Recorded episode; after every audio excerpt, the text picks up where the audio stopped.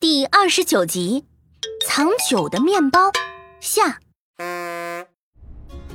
科科理清思路，如果从爸爸吃过的食物来说，最近才吃过的就只有刚才的面包了。啊，我买的这个蛋黄派。科科接过安安递来的小面包，在外包装上仔细的查看起来。果然是这个，你们看，这里有食用酒精，这也就是为什么老爸没有喝酒，却会被误判为喝酒了。啊，那我们快去找巴顿警官。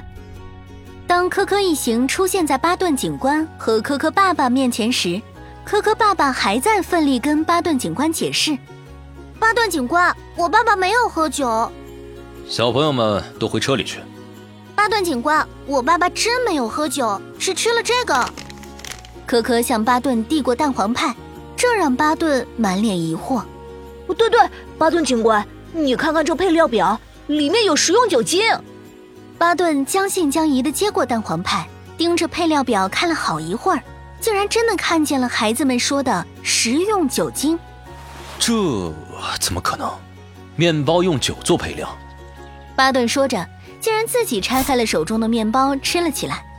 随后，他对着酒精测试器吹了吹，得到的结果与他人一样，他也出现了酒精反应。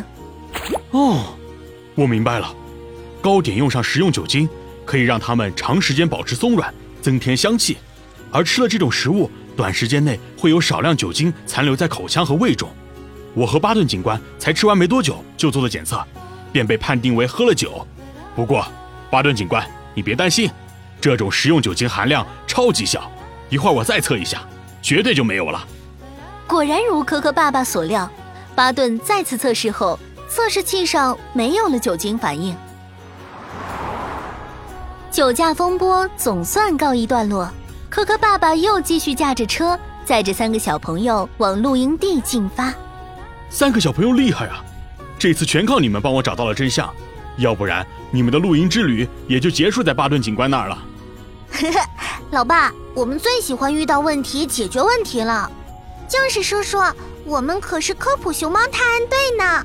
科普熊猫探案队就没有解答不了的问题。科科爸爸的车里传出小朋友们 愉快的欢笑声，露营地也即将到达。